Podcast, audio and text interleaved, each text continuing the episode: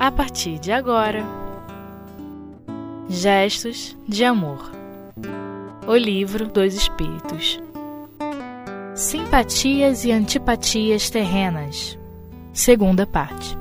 Com Fábio Branco. Olá, queridos ouvintes do programa Gestos de Amor. Eu sou o Fábio Branco e hoje nós vamos dar continuidade aos nossos estudos do Livro dos Espíritos, capítulo 7 Retorno à Vida Corporal. E o nosso tema de hoje vai ser simpatias e antipatias terrenas.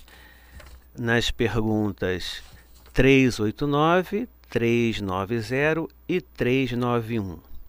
Então diz assim a 389 de onde se origina a repulsão instintiva que se experimenta por algumas pessoas à primeira vista. De onde se origina a repulsão instintiva que se experimenta por algumas pessoas à primeira vista. Aquela história que a gente diz assim: o meu santo não cruzou com santo desse camarada, não é? Então, de onde vem isso? Diz assim a resposta: espíritos antipáticos que se adivinham e se reconhecem sem se falarem. Então aqui a gente tem a prova que mais uma vez que aquilo que nós pensamos, nós sentimos, nós vibramos e nós atraímos. E não só desta encarnação, mas como de outras também. Então, se a gente é, tem uma certa dificuldade, passou por alguma dificuldade com alguém, ou tem com esta pessoa algo que precisa ser resolvido, é até por misericórdia divina que a gente vai ter que se encontrar.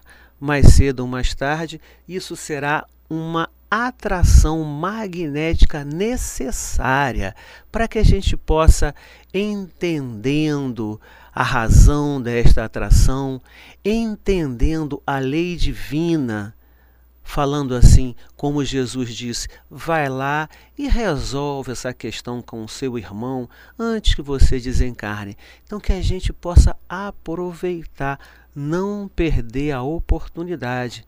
Porque o que, que eu vou fazer? Ah, tudo bem, então eu identifiquei esse meu inimigo, digamos assim, né? Inimigo do passado, digamos assim, eu identifiquei. E o que, que eu vou fazer com isso agora? Ah, eu vou fazer a regressão. Regressão a gente sabe que em alguns casos é até aconselhável. Mas o fato de eu reconhecer o meu problema, ou de eu identificar o meu inimigo, isso não quer dizer que está resolvido, muito pelo contrário.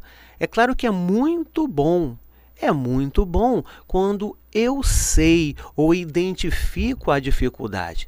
Eu sei qual é o meu inimigo, eu sei qual é a minha deficiência, eu sei aquilo que me atrapalha, eu identifico aquilo que eu preciso vencer. Mas não terá proveito nenhum se eu não me movimentar para resolver esta questão. Então não basta apenas eu fazer a regressão ou não basta apenas eu identificar o problema. O importante é que eu tenha força de vontade para resolver esta dificuldade, aproveitando aí, lembrando da oração da serenidade. Forças para modificar aquilo que eu posso paciência para aceitar aquilo que eu não posso, e inteligência para saber a diferença entre uma e outra. Então, se eu diante daquele daquela situação que me causa uma estranheza, o que, que eu vou fazer? Vou buscar identificar a causa dessa minha estranheza, por que está me fazendo mal essa situação? E aí a gente vai no cerne da razão da doutrina espírita, que é o autoconhecimento. Que é o autoconhecimento onde eu vou identificar buscando reconhecer por que, que tal situação está me fazendo tão mal. Aí eu vou, certamente, a, a, a base disso tudo é o orgulho, o egoísmo que ainda está em nós. Mas, é, utilizando os recursos que a doutrina espírita nos proporciona, diante desse meu possível inimigo, e mais uma vez lembrando também da codificação lá em obras póstumas, né? Então, o meu inimigo, na verdade, ele é um benfeitor. Por quê? Por que, que meu inimigo seria um benfeitor? Porque é o meu inimigo que vai mostrar, vai me mostrar as minhas dificuldades, vai me mostrar as minhas fraquezas, vai mostrar onde eu realmente preciso é, estar atento para o, o, o vencer estas dificuldades. Então, se esta pessoa me causa estranheza e faz com que eu me sinta com raiva por alguma coisa que ela faz ou porque ela não faz e eu fico enraivecido. Então, se a gente for buscar as razões dessa, dessa raiva, pode ser que justamente identificamos em nós aquilo que a gente projeta nele. A psicologia nos fala sobre um, um mecanismo de defesa chamado, chamado projeção. Então, muitas vezes, quando a gente projeta no outro, é porque aquilo está dentro da gente. E como a gente não está conseguindo combater aquilo que está em nós, a gente projeta no outro e tenta combater ou criticar aquela ação que é do outro a princípio. Então, o importante é que a gente entenda. Eu posso sim reconhecer esse esta pessoa que o santo não cruza de uma outra encarnação ou até desta. Nem, todo minha, nem toda a minha dificuldade, nem todo o meu problema é de uma encarnação passada. Pode ser que eu tenha criado essa dificuldade nesta encarnação. Também pouco importa se é desta encarnação ou se é de outra. O importante é que eu tenha a predisposição de resolver, buscando através desse autoconhecimento, buscando verdadeiramente as causas, buscando identificar até no outro a possibilidade por que, que o outro está agindo desta forma. Por que, que o outro, neste momento, pensa desta forma? E se eu agora, embasado dentro da doutrina, entendo que cada um no seu momento, cada um com a sua ideia, cada um com o seu pensamento, eu não posso modificar o outro, o que eu posso é me modificar. Então, se eu entendo que se o outro tem as dificuldades e eu não estou conseguindo suportá-las, pode ser que o meu nível de paciência precise ser melhorado. E se eu crio condições em mim para suportar a dificuldade do outro, Pode ser também que este bom exemplo de resignação, de resiliência, possa estar levando a ele uma possibilidade também de entendimento da lei maior, fazendo com que ele também desperte para uma situação que vá ser mais favorável para ele. Porque se eu estou com uma dificuldade diante do outro, aquele que primeiro sofre sou eu. O outro, às vezes, não tem tomando nem conhecimento do que se passa comigo. Mas o sentimento de raiva, o sentimento de rancor, o sentimento, qualquer sentimento ruim, primeiramente vai fazer mal a mim. Tão importante que a gente possa entender que o primeiro beneficiado do perdão serei eu mesmo. Então, quando identificamos em alguém ou em alguma situação algo que nos desagrada, tenhamos a paciência, tenhamos a tranquilidade para fazermos essa avaliação e buscarmos entender por que, que aquilo está me fazendo mal. E aí sim, entendendo as razões deste sofrimento, buscarmos a solução. E vamos agora ao nosso pequeno intervalo, daqui a pouquinho nós voltamos.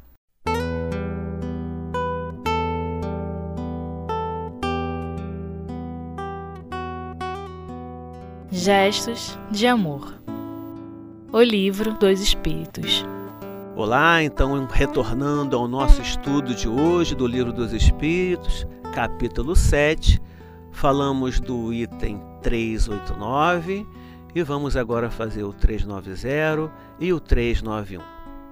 O 390 diz assim: A antipatia instintiva é sempre um sinal de natureza má.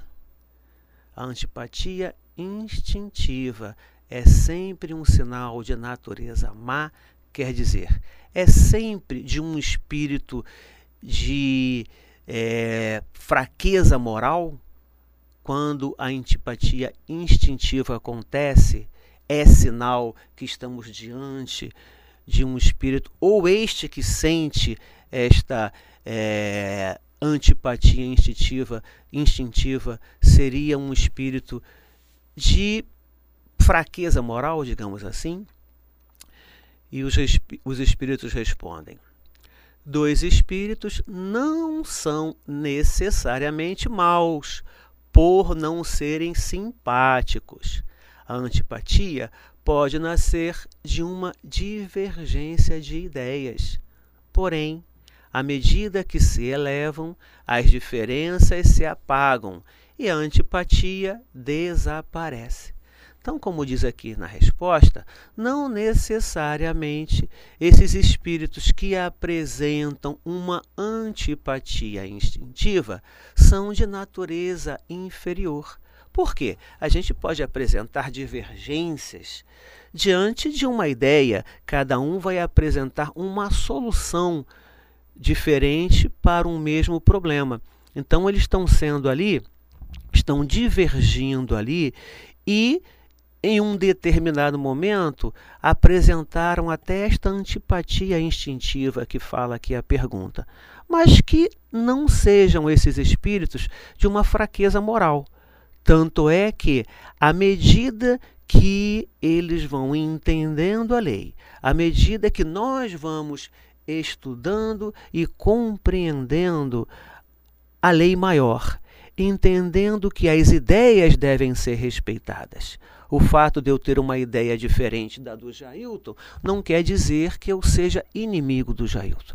Agora, se nós temos divergências de ideias e nós precisamos resolver uma questão, que a gente possa, com clareza, apresentar as ideias para uma terceira pessoa, para uma quarta, para uma quinta pessoa, e que a gente possa, então, com as avaliações feitas, chegarmos a uma conclusão e que a ideia vencedora, aquele que perdeu, aquele que assim, digamos, perdeu, ele não vai ficar com raiva do outro porque a ideia dele não foi, não foi a vencedora.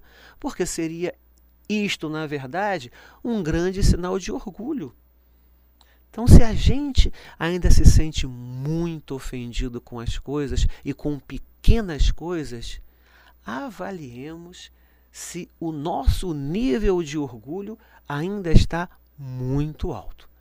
Então, se a gente, diante de um debate, diante de uma divergência de ideias, não temos a paciência para ouvir a ideia do outro, para buscar entender a ideia do outro e, quem sabe, achar que a ideia do outro é melhor que a nossa naquele momento, se nós não temos esta tranquilidade, pode ser que nós não tenhamos ainda não estamos buscando é, viver dentro do que a doutrina nos prega, que seria o respeito à ideia do outro. Lembrando aqui o que Voltaire disse para Rousseau lá no Iluminismo, lá na França do século XVIII, onde ele fala: Posso não aceitar nada do que você fala, mas defendo até a morte o direito de você falar. Então, isso é uma ideia cristã. não concordo com nada que você fala, mas entendo que você tem o mesmo direito que eu de falar. Mesmo que a princípio eu considere aquilo uma grande besteira. Mas você tem o direito, você não acha besteira. Nós temos que respeitar as ideias do outro. E se essa ideia é uma ideia que precise ser avaliada, que possamos avaliar, que possamos levar ao conhecimento de outras pessoas, colocando assim num debate. Não é assim que a gente faz nas grandes associações, nas grandes agremiações, e deve ser também na casa espírita, deve ser também na nossa casa.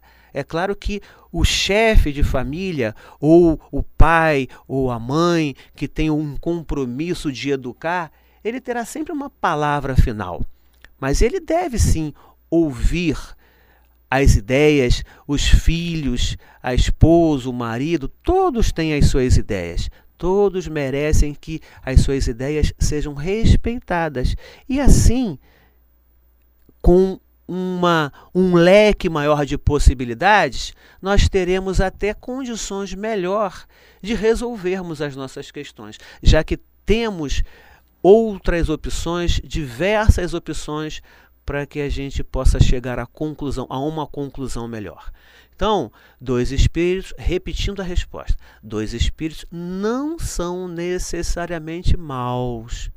E, como diz aqui no final da resposta, de acordo com o crescimento de cada um de nós, a gente vai, com o tempo, entendendo a razão dessa diferença e respeitando a possibilidade do outro pensar diferente. E quem sabe, com o desenvolvimento das ideias, no futuro essa divergência não seja tão grande. Não é? Então passamos agora para 391. A antipatia entre duas pessoas nasce primeiramente naquela em que o espírito é pior ou melhor? Esta é uma pergunta, né? A antipatia entre duas pessoas nasce primeiramente naquela em que o espírito é pior ou melhor? Onde nasceria a primeira divergência? Resposta: numa e noutra. As, causa e os. As causas e os efeitos, porém, são diferentes. Um espírito mau tem antipatia contra quem quer que possa julgá-lo e desmascará-lo. Vendo uma pessoa pela primeira vez, sabe que vai ser criticado. Seu afastamento se transforma em ódio, em inveja. Ele inspira o desejo de praticar o mal. Quer dizer, aquele espírito que não tem grandeza moral, ele teme é o julgamento.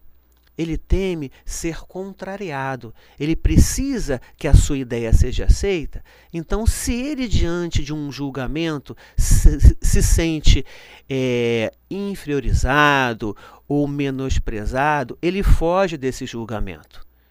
Esta é a condição desse espírito de, de não condição moral.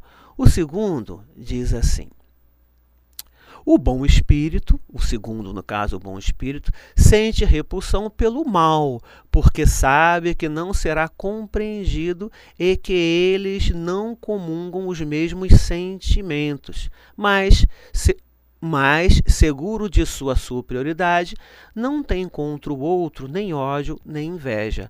Contenta-se em evitá-lo e compreender-se e compadecer-se dele. Quer dizer, esse espírito de uma grandeza moral, ele entende a dificuldade do outro e respeita a dificuldade do outro. Só que ele se afasta para que não haja nenhuma dificuldade maior ainda. Ele se posiciona, sabe da responsabilidade da sua ideia e do seu ponto de vista. Ele não teme o julgamento. O que ele diz aqui ele teme o bom espírito, sente repulsão pelo mal, porque sabe que não será compreendido e que eles não comulgam os mesmos sentimentos. Mas, seguro de sua superioridade, não tem contra ele nenhum ódio. Ele deixa nem ódio nem inveja. Ele deixa que este companheiro que está divergindo entenda com tranquilidade, possa avaliar com calma a sua ideia E mais cedo ou mais tarde, este companheiro vai entender é, que esta reflexão desse espírito, digamos, de uma condição elevada, ele tem a sua razão e pela própria postura que se apresenta, não arrogância, ele consegue cativar esse companheiro que às vezes está divergindo apenas pelo prazer de divergir. Então, companheiros, chegamos ao término do nosso estudo e até a próxima. Obrigado.